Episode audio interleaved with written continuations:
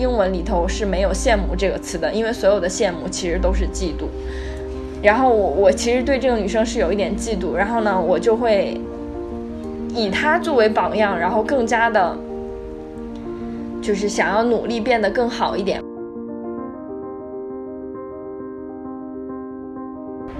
我甚至怀疑，是不是我的根基本身就建立在这一次次的模仿与抵抗之中，在每一次模仿过后的抵抗中，分裂出一点真正属于我的东西。模仿的足够多，抵抗的足够多，分裂的足够多，就形成了现在的我。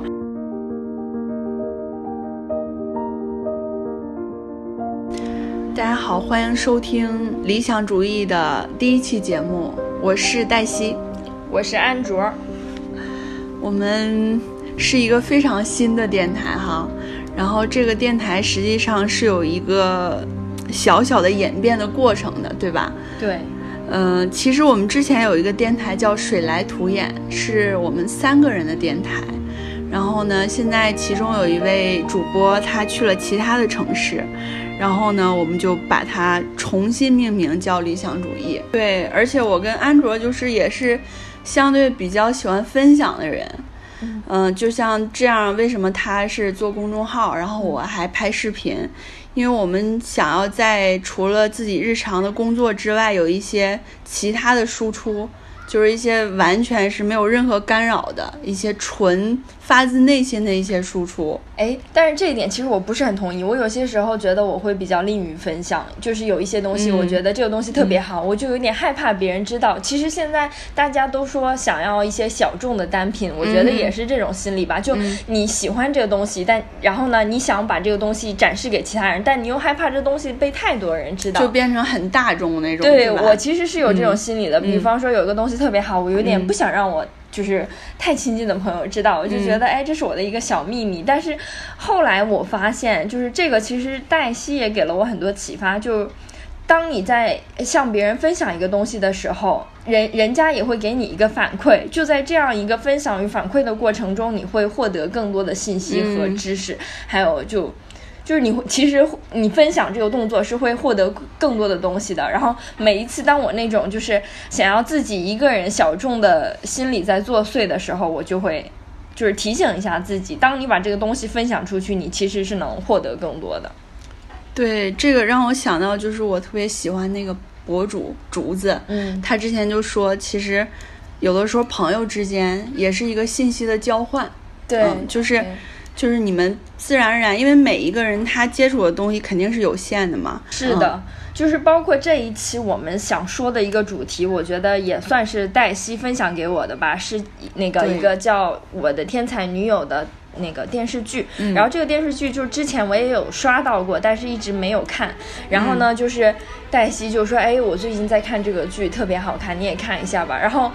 就是有些东西就是这样，你自己收藏了，然后可能一直想想看，但是你一直没有机会看，别人推了你这么一把，你你一下就有兴趣看了。嗯，所以我们这一期就是想针对我的天才女友，然后去聊一下这个剧，然后呢，也也会延伸到身边的一些事情和一些朋友、一些人。嗯嗯。就是这，因为这个故事其实讲的就是说，两个在那个意大利的一个小城市那不勒斯成长的两个女孩儿，然后呢，她俩都是比较聪聪明，然后一个是更加勤奋，一个就是天资可能更野一些的一个女孩，就很有个性的。对对，然后她俩的这样一起成长的故事吧。然后这个是现在电视剧只拍到了第二季，它原它是小说是原型，然后对它。它这个其实是那不勒斯四部曲，然后就是讲这个两个女主从童年，因为她童年是就是她们两个人成长在一个地方，是一个就是相对不是那么发达、有点闭塞的这种意大利的小镇，然后那里的人就是比较野蛮，嗯。然后整个的环境也是相有一点恶劣的。然后他们在那那儿成长之后呢，就是其中的莱农，他就是属于学习比较好，嗯。然后另外一个莉拉就是属于特别有主见，从小就是总是会打破一些界限，嗯然后总是会成为这个人群中的一个焦点。对，嗯，然后呢，嗯，之后就是拍他们从小在一起，一直玩到然后青春期，然后现在到，呃，大学毕业，大概是青年的时期，然后后两期还会拍他们之后结婚，然后加上中年的生活。然后我觉得这个第二部新名字的故事，就当时我看完感慨还是特别深的，因为他们两个其实两个人从小玩在一起的朋友。就是长大之后，人生路径却特别不一样，就是这个很震撼。对，然后我记得当时就是看到有一块儿的时候，我还跟我俩还分享来着，嗯，就是呃，莱农忽然意识到为什么莉拉从来就是可以说得到那么多人的关注，嗯，他就是说莱农就是说自己是在很多情况下就觉得差不多就行了，嗯，就是很容易。不管是妥协呀，还是说他不会那么执拗，嗯，但是莉拉就是会对一个事情有特别坚定的看法，嗯，就是他比如说特别恨这个人或者特别爱这个人，他都是很明显的，很分明的，对，所以他这样的人就是总是能够让人特别的注意他，他存在感特别强。对，莱农就是把世间的一个标准达到了，他就觉得那就是差不多了，就我已经差不多好了，我已经够好了。然后，而且莱农他本身性格也比较内敛、胆小吧，但是他会更加有，就是怎么说，有毅力、有耐心，他会专注于一件事情。然后莉拉的性格呢，也某种程度上造就了他会比较。善于变化，就是他可能这一刻就是全情的投入这件事情，但是当他发现这个方向不对，他能马上变。对，所以就是他俩因为特别特别的不一样，所以就是好多时候，呃，我觉得互相都是有一些嫉妒或者是在较着劲的那种感觉。对对，所以其实我那个那个时候在公众号也写了一篇文章，叫《亲密关系中的模仿与抵抗》，我。然后就是这种模仿和抵抗带来的成长，我觉得他们就是整个这部剧总结起来就是说，嗯，两个人的互相嫉妒、竞争、模仿，然后还有就是依赖，也有依赖，就是这种感觉，互相搀扶着这样，然后一路成长下来。但是虽然成长轨迹不一样，但是他们两个之间一直有某种纽带连接着。嗯，你觉得就是安卓？你觉得你更像谁？就是他俩中，我觉得我更像莱农一些，所以我更欣赏莉拉那样的。对，其实我也是这样的。嗯，而且我觉得好像，应该我们身边大部分人都是莱农这样的。对，就是像莉拉那样的，大大家会说，就是虽然我还没有看完哈，但我猜他的结局应该没有像莱农那么稳定。就是莱农就是后面成为了一个。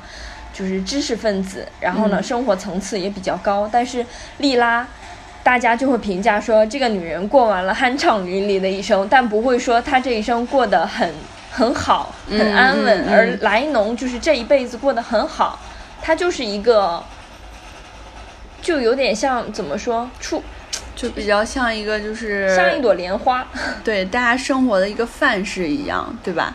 对他就是从小他的成绩也比较好，也没有做过什么太叛逆的事情。然后呢，长大了之后也也是就是去了比较好的大学，然后后面也是就按部就班的这种。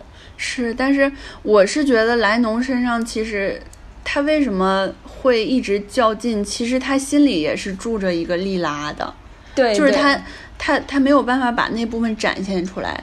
所以，我记得后来他的生活也不是说觉很稳定的哈，就是他，因为因为他俩同时喜欢一个那个男生叫什么，尼诺，嗯对，嗯，然后小白脸，对，后来可能他结婚之后，我记得就是也还在跟尼诺有着联系，但是后来发现。他就是他们之间的关系已经不是他青春期的时候那那种期待的关系了，就也夹杂着很多的利益关系。因为尼诺是觉得他可能一定程度上可以帮助他或者怎么样。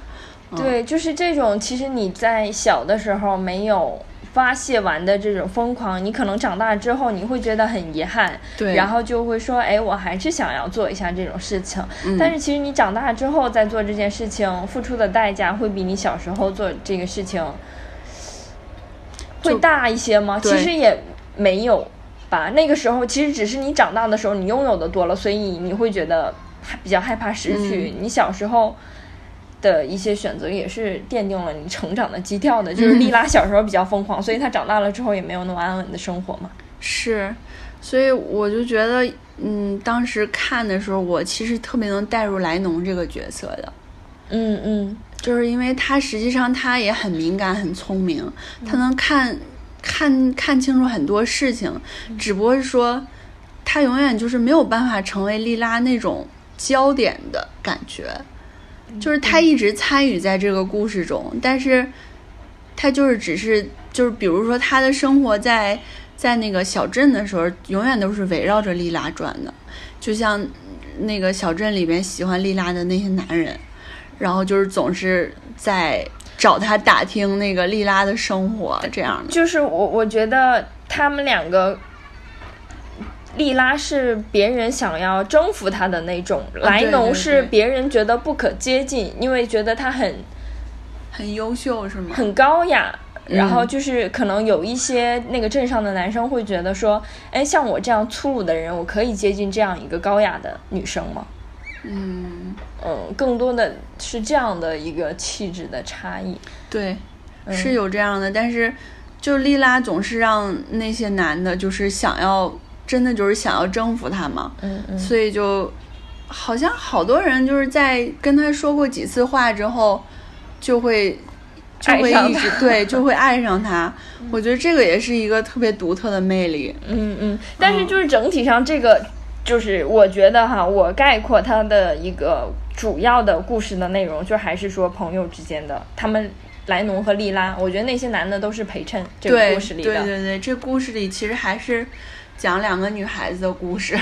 对嗯然后我就想了说，在我成长的过程中，有没有这样的朋友让我就是觉得很受影响？我我就是在那个文章里也有写，就我嗯初中的时候有一个朋友，我们嗯就叫她 X 吧。嗯然后 X 就是每次都是全班第一那种女生，然后。嗯，我我觉得她长得也很好看，就是白白净净的。然后呢，她也是那种情商比较高的女生。就我其实在里边写了一个故事，说教师节的时候，她啊母亲节的时候，她会送那个我们班主任一朵花儿，就是去门、校门口有卖那种花的。然后其实我那个时候我就觉得说，教师教师节的时候我已经送过老师花了。就我已经表达过我对他作为一个老师、一个班主任的就是大家一起送的是吗？对对对，反正就是说，就有过这样的一个举动。然后呢，母亲节的时候，我觉得我没有必要再去为他做这样一件事情。呃，因为我觉得他也不是我妈嘛。然后，但是可能来龙就会，呃，不是莱农，是 我的那个朋友朋友 X，X，嗯对，他会注意到这些细节，然后他就会在母亲节的时候也买一朵花，然后就去办公室送给班主任。就这样的话，本来他成绩就好，然后他又会这么，就是通情达理的感觉，懂人情世故。对对，嗯那老师就更喜欢他了。然后虽然我也跟着他一起做了这件事，但是就感觉老师其实是能看出来，你只是就是因为你的朋友做了，然后你就跟着他做，就你其实没有这个心。就我就觉得我被看得一清二楚，然后就我觉得我怎么样也是 get 不到他的那种。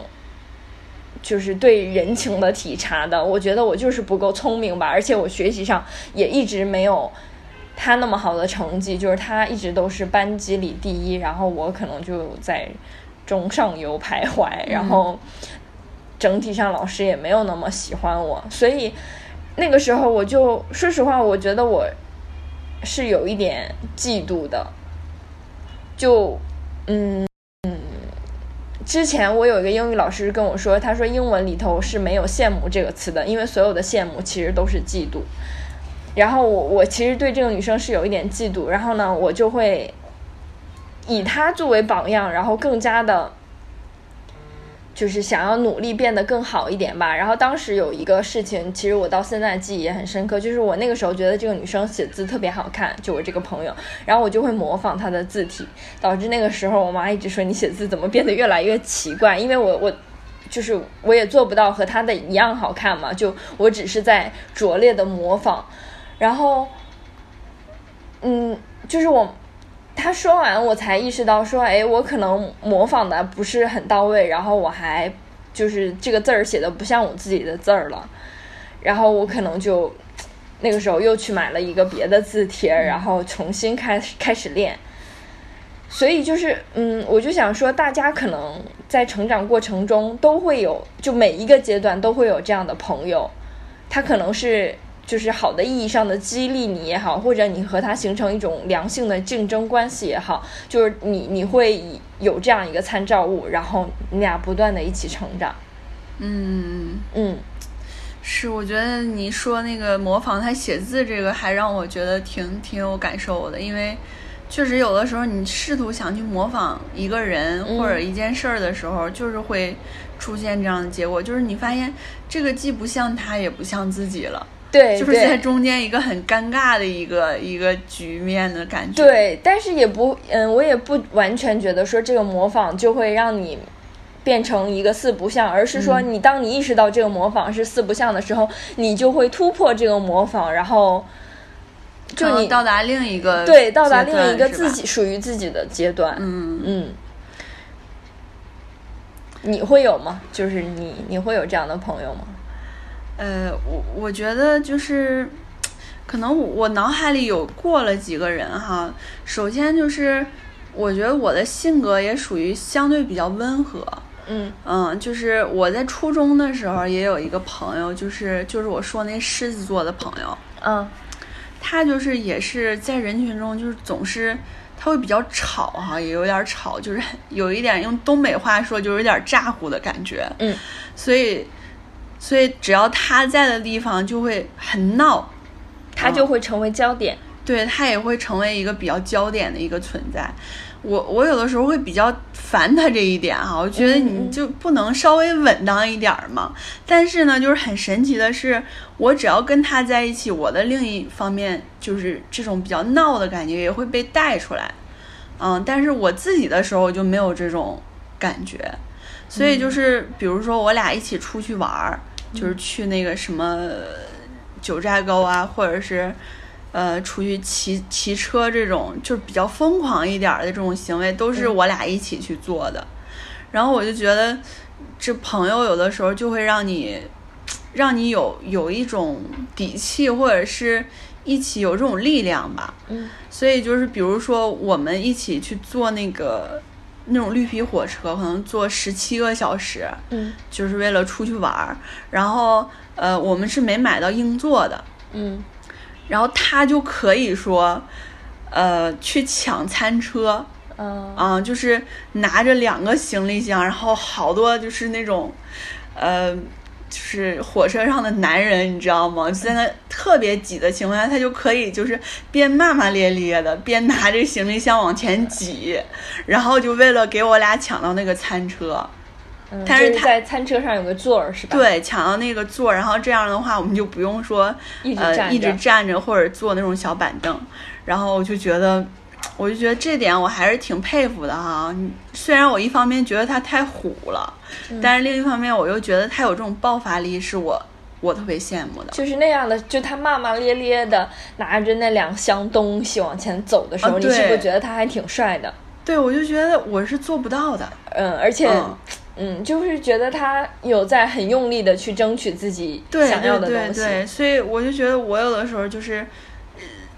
感觉自己是大部分情况还可以，但是就是差那个在某些关键时候那个爆发力。就是我永我永远会给自己设置一条线，这个线就是不管在任何极端的情况下，我都没有办法破，就是突破它。嗯嗯，这个就有的时候还让我就我觉得我就是差在这儿。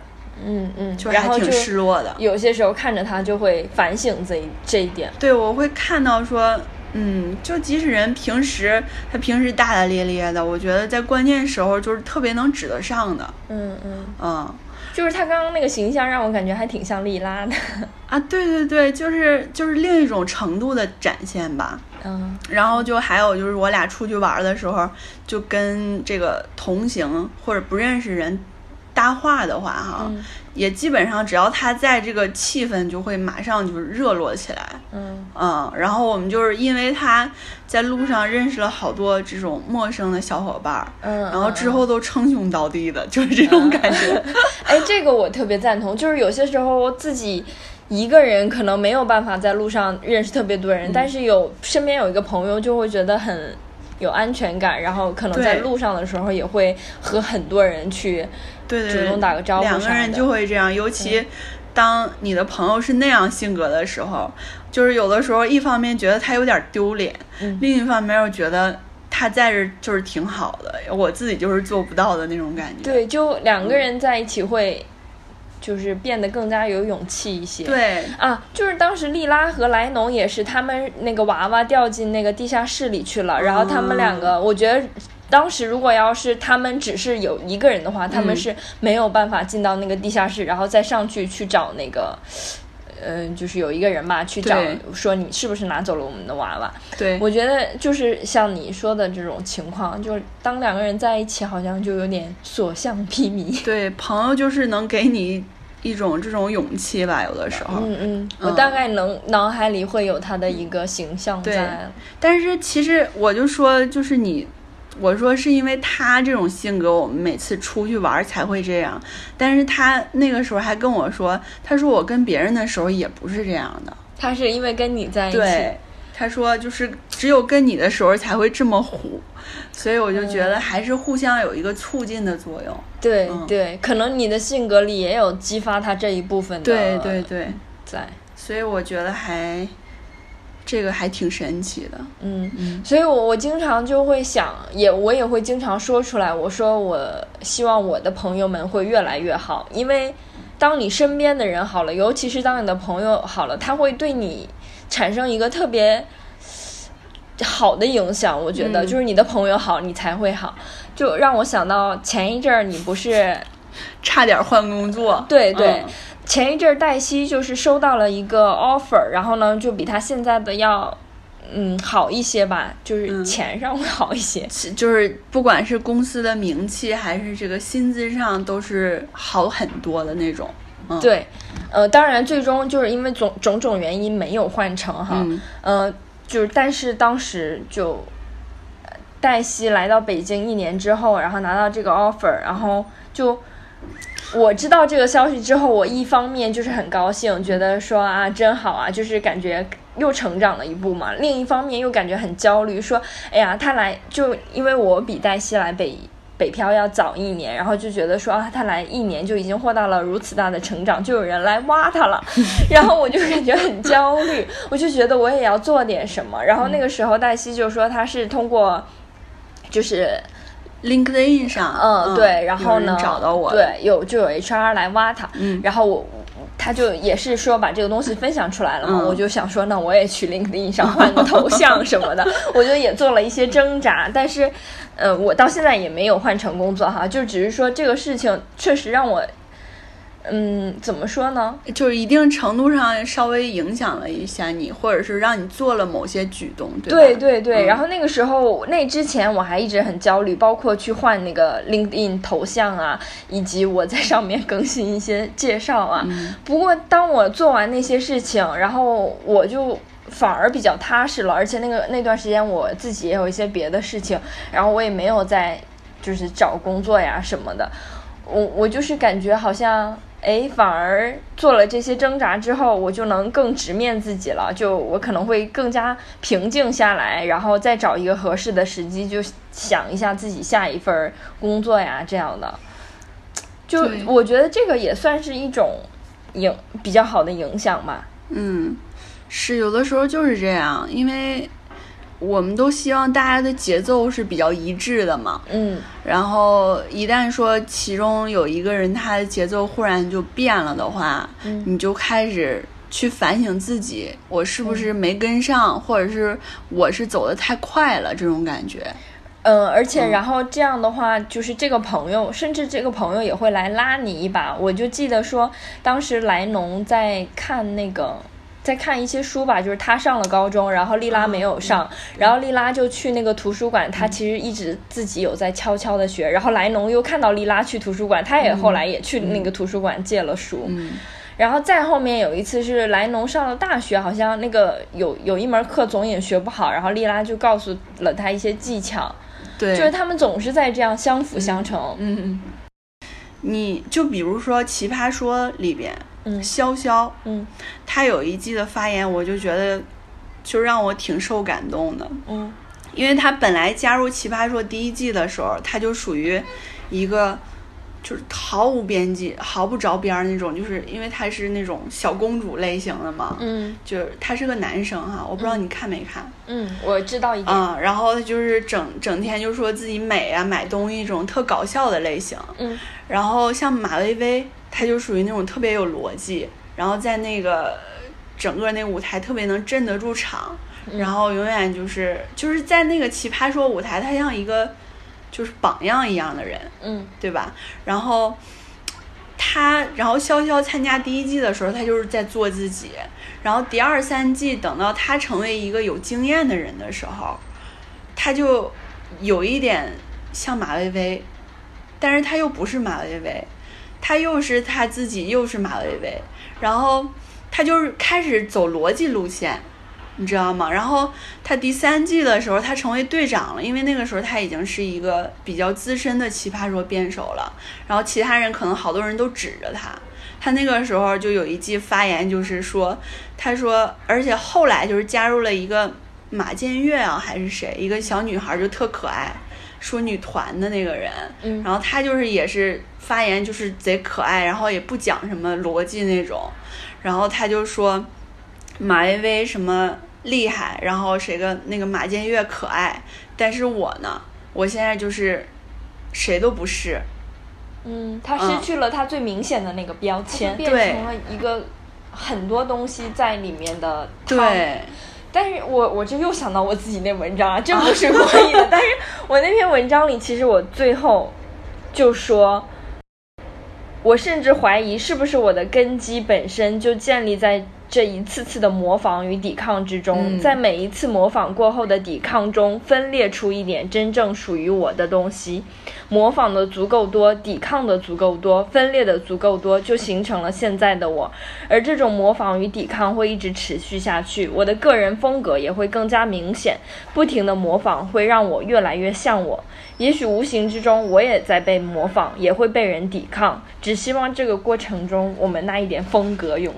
存我我觉得就还挺契合我们现在，就是你说的这些话，以及我们整个想要表达的东西吧。对，对，我们就是这样成长。你公众号里有这句话呢？对啊，我公 同志们当时黛西还看完我这篇文章，说写的真好啊。现在他都不知道我写了什么东西。这个就像 BGM 一样，在某些恰当的时候一出现，你就觉得这个。立马就升华了的感觉，我觉得我写的好好啊！啊，我忽然也觉得你写的特别好。是的，确实是这么个道理。嗯，我讲了一个道理。嗯，是。我也想到我最近看的那个那个诗集叫《想象一朵玫瑰》。嗯嗯，他说我不是我，我不存在。嗯，我是我想成为的我和。别人想要我成为的我的一个集合，嗯嗯，对，有些时候就会这样拷问。然后之前我们还有一个朋友不也对我们说过吗？说你永远看不到你真实的样子，你只能透过别人的眼来看你自己。就你在镜子里看到的，你在相机里看到的，都不是真正的你自己。所以我觉得可能这些朋友，包括莱农对利拉，利拉对莱农，就像一个就是。自我反省的镜子一样，就是他们互相看着对方，然后再省察自己。包括现在咱俩在对话也是，就是我看着你，可能我也在觉得说，哎，他这一点是我该学习的，他这一点是我不喜欢的，这样的。嗯嗯嗯，我觉得这一期的这个内容还是很满的哈。对，有点过满了，到这儿吧，要不可以？我觉得可以先结束了。然后就我觉得还是最后的总结就是，还是要多交朋友。我我觉得其实就以我刚才那段总结就好要不然就在那儿结束是吧？对，就希望我们那点风格永存吧。对，希望我们每个人都能建立自己的风格。嗯，行，就这样吧。好，再见。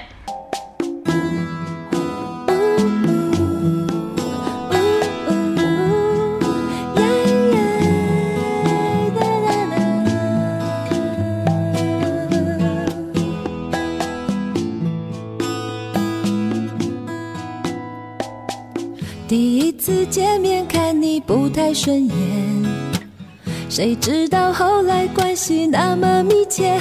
我们一个像夏天，一个像秋天，却总能把冬天变成了春天。你托我离开一场爱的风雪，我被你逃出一次梦的锻炼，遇见，全改变，原来不是恋爱才有的情节。